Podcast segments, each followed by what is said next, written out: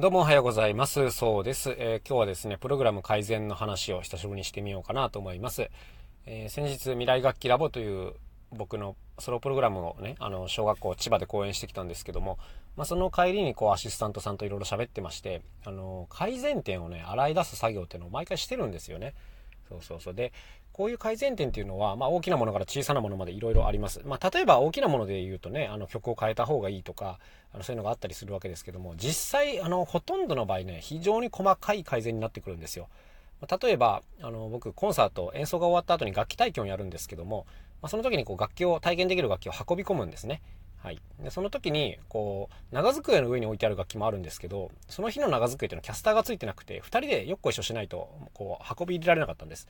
で、誰か別のスタッフさんも入れて運んでもらえばよかったんですけど、まあ、僕と一緒にあのアシスタントさんと2人で運びましょうかっていう話にしてて、そうしたらね、やっぱ本番で、ちょっとそこがね、引っかかっちゃったんですよね。その運び入れるのに、まあ、ほんの一つにつきね、10秒ぐらいですよ。なんだけど、まあ、その間っていうのは手が止まっちゃいますから、ああいうのはやっぱり、あの、僕はやらないで、あの、他の人間で運び込んだ方が良いっていう、あの、だからちゃんと頼んどけっていう話ですね。そうそう、こういうのとか、なんか、細かいとこなんですよ。なんとかなってるんだけど、でもこうしといた方がよりスムーズだねっていう点がやっぱね10個以上たくさん出てきて、でそういうのをま次繰り返さないためにどうするかっていうことを考える。まあこれがあの僕にとっての改善なんですよね。そうで、とてもね、全部覚えておける量ではないので、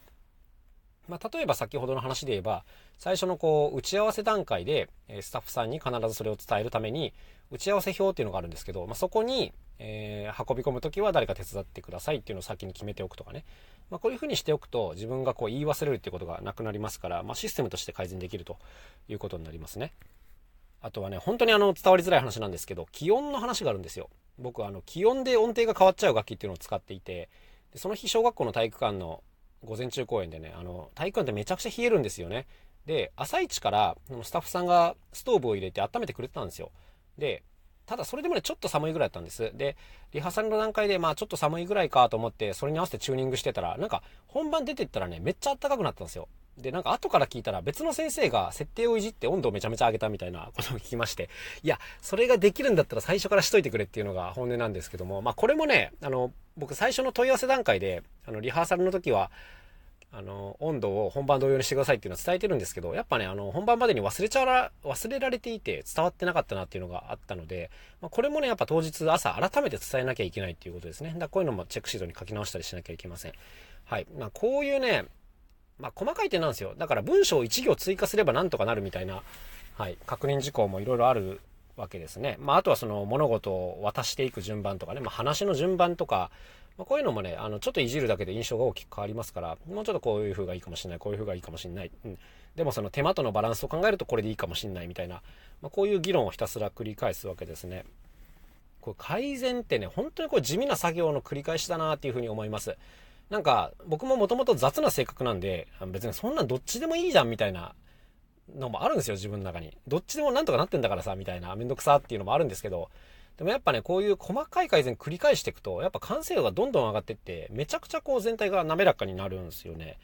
うん、なんか、今まだやっぱり滑らかじゃないんで、あの、ところどころこう角があるというか、あの、頑張ればなんとかなってるから、結局でも疲れてるんですよね、それって。で、その疲れが別のところに反映されてしまって、クオリティが落ちてるっていうことになるんで、なんかまだまだ完成度低いんですよね。お客様からこう見えてる部分に関しては、あの、そんなに変わんないかもしれないんですけど、まあ、全体のその運営とかですね、はい、あの作業の一つ一つをこういかに、まあ、削っていくではないんですけどもあのより合理的にしていくかというこういう作業、まあ、これねめんどくさいんですけどやっぱねはっきりとこう効果が出るのでね割と好きなんですよねあの雑な性格なんで昔は嫌いだったんですけど今は結構好きになったんですこういう完成度を上げていくのがそうでそのためにはもう本当にね細かいことを詰めていくっていうこういう作業の繰り返しですね。だからまあ嫌がらずにこういうのをやるっていうのがね、本当に効果があると私は今思っておりますというそんなお話でございました。まあ、皆さんもその、何て言うんですか日頃思いつくことってたくさんあるじゃないですか。これがもうちょっとこうだったらいいのにとか。そういうのってすぐ忘れちゃうじゃないですか。些細なことだからね。だけども全部メモっといて、めんどくさいけど、その日か次の日のうちぐらいに解決しておくと、どんどん他のことができるようになってくるという、そんな感じでございます。というわけで今日も一日頑張っていきましょう。また明日お会いしましょう。さようなら。そうでした。